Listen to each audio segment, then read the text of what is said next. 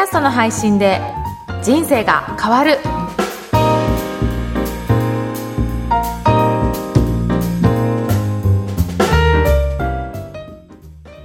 こんにちは、小ラボの岡田です。こんにちは上田です岡田さん今日もよろしくお願いしますよろしくお願いします。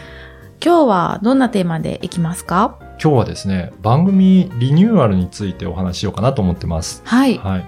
えっ、と、番組、今まで続けていったとして、うん。例えばちょっともっと違う番組にしやっぱり変えてみたいなって思うことも、ももしかしたらあるかもしれないんですよね。そんな時に、じゃあ、新しくもう一個、はい。ポッドキャスト番組立ち上げるのか、うん。それとも今までの番組をちょっと変更して、はい。そのまま続けるのかっていう、そういう二つやり方があるんですよね。はい。で、えっ、と、今回お話ししようと思うのは、はい。今までのそのままはい。引き継いでうん。番組のタイトルだったりとか、うん。いろいろそのあたりを変更するやり方について説明しようかなと思います。うんそうすると何がいいかというと、うんはい。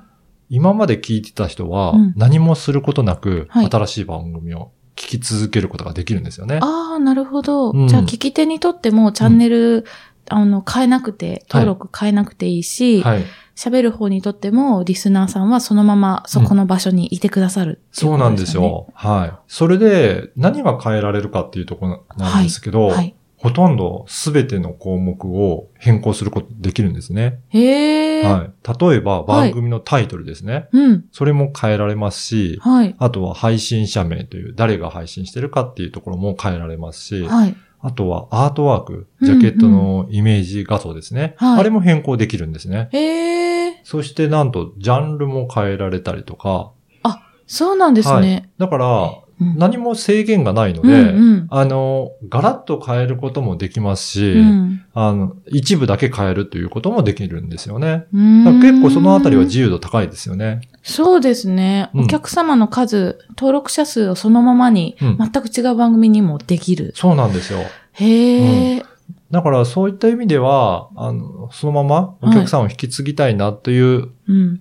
ことであれば、うんそのままタイトルとか説明文をはい。変えれば、そのまま引き継ぐことができますね。え、もし、なんか、ま、すごい今聞いてていいことだらけだなと思ったんですけど、はいうんもしその、新しいチャンネルを開設する方がうんいい点とかってありますか、そうですね。その点としては、はい例えば、新しく番組今立ち上げると、はい。新着番組っていうか、ニューリリースのところに掲載される可能性はあるんですよ。なるほど。だからそれほどアクセスが、あの、増えてなくて、うん伸び悩んでる場合は、うん。もしかしたら新しく立ち上げる方がいいかもしれないですね。ランキングに乗って、またいろんな人が聞いてくれて注目される可能性があるから、はい。その、もう全く新しい風を起こしたいみたいな時は、そっちの方がいいってことですね。あともう一つは、はい。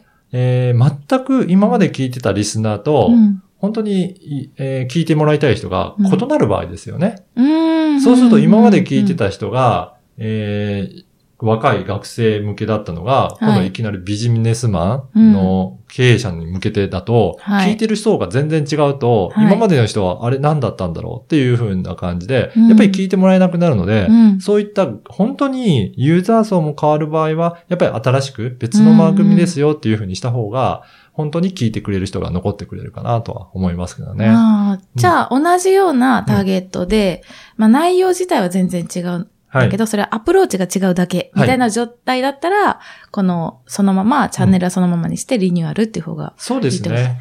なるほど、面白い。例えば自分のファンであれば、はい例えば話す内容が、うんテーマが違ったとしても、うんうんその方自身のファンになっていると思うので、はいそうすると変えても聞き続けてもらえるかなというふうに思いますよね。うん。うん。そうですねだ。から今までインタビュー番組だったのが、はい自分のことについて語る番組になったとしても、それはいいかなと思いますね。うんうんうんだからそういった意味でも、いろいろえー活用していただきながら、はい。今までの番組を新しくしてみてもいいかなというふうに思います。うんうんうんこの秋のシーズンって、ね、もう改編は一通り終わってますけども、はいちょ。っとこう変えるにはいいシーズンかもしれないですね。はい。はい。それでは今日は番組リニューアルの手順についてお伝えいたしました。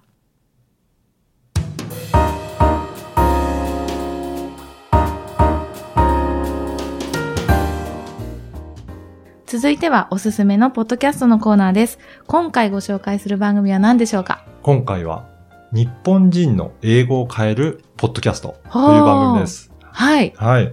これはですね、実は先ほどのメインのテーマでお話した番組にリニューアルをした例としてうん取り上げさせていただきたいなと思ってます。はい。はい。この番組なんですが、9月の下旬頃からうん。新しくリニューアルをして、はい。今までは英語よもやま話ということで、はい。英語の、えーイギリスの英語とアメリカの英語、どういうふうな表現の仕方の違いがあるよっていうようなことを伝える番組だったんですが、うん。今度は、えー日本人の英語を変えるということで、うん。発音に重視した、そういった番組に変わってくるんですね。ほう、うん今まではあれですよね。アメリカとイギリスをこう、ズームでつないで、その文化だったり、今、それぞれで流行ってるものだったり、いろんな話されてはい。た感じですけど、今回はもっと、はい。こう日本の人の英語を変えるってすごいなんか大きな使命にそうですなったようね。な気がしますね。この配信してる平松理恵さんは、はい。通訳をされていて、はい。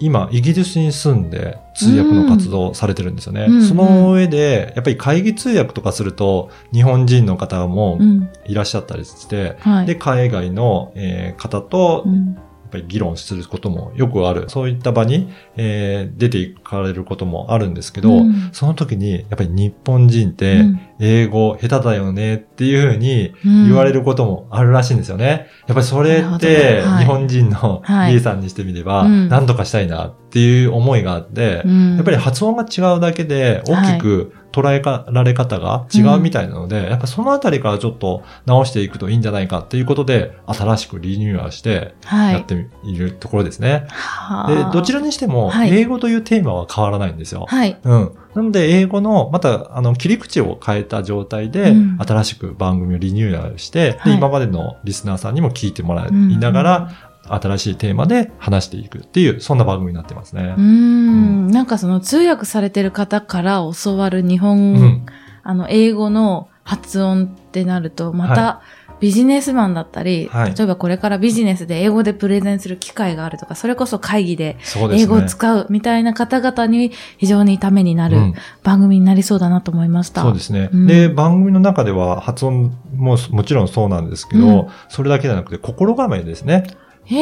海海外の方との接する時の心構えとか、やっぱり文化も違うので、はい。あの、海外ではどういう立ち振り前をするといいのかっていう、そういったあたりまでお話しいただけるので、やっぱはい。り海外にどんどん進出してはい。活躍していきたいというような方は聞いていくとすごく役に立つことが多いんじゃないかなと思います。うん今のビジネスマンの方にぴったりですね。そうですね。これは、その、番組のタイトルを変えて、じゃあ、変えるときは、はい。えっ、と、アートジャケットといいますか、そのアイコンですね、はいも変えたりとか、はい。その説明文も変えてってことですよね。そうですね。はいはい。で、そのままエピソードは、過去のエピソードは残しています。あ、本当ですね。うん8月、あ、9 9月の中旬、前半のものははい81で前の番組だったそうことですね。ですね。はい。こう見るとタイトルに番号を振ってうんリニューアルしたところをまた1番にするとすごくはい。わかりやすいですね。そうですよね。で、そこからまた新しく始まりましたということで、番号を振り直して、これまた開始してますので、うんここから、じゃあ新たに始まったんだなっていうのはいが分かりやすいかなと思いますので、そういった工夫をしてみるのもいいかと思います。うーん、参考になりました。はいありがとうございます。それでは今日は日本人の英語を変える平松理恵のポッドキャストをご紹介させていただきました。この番組のご感想、ご質問はツイッターでも受け付けています。ハッシュタグ、ポッドキャスト人生でツイートをお願いします。岡田さんありがとうございました。ありがとうございました。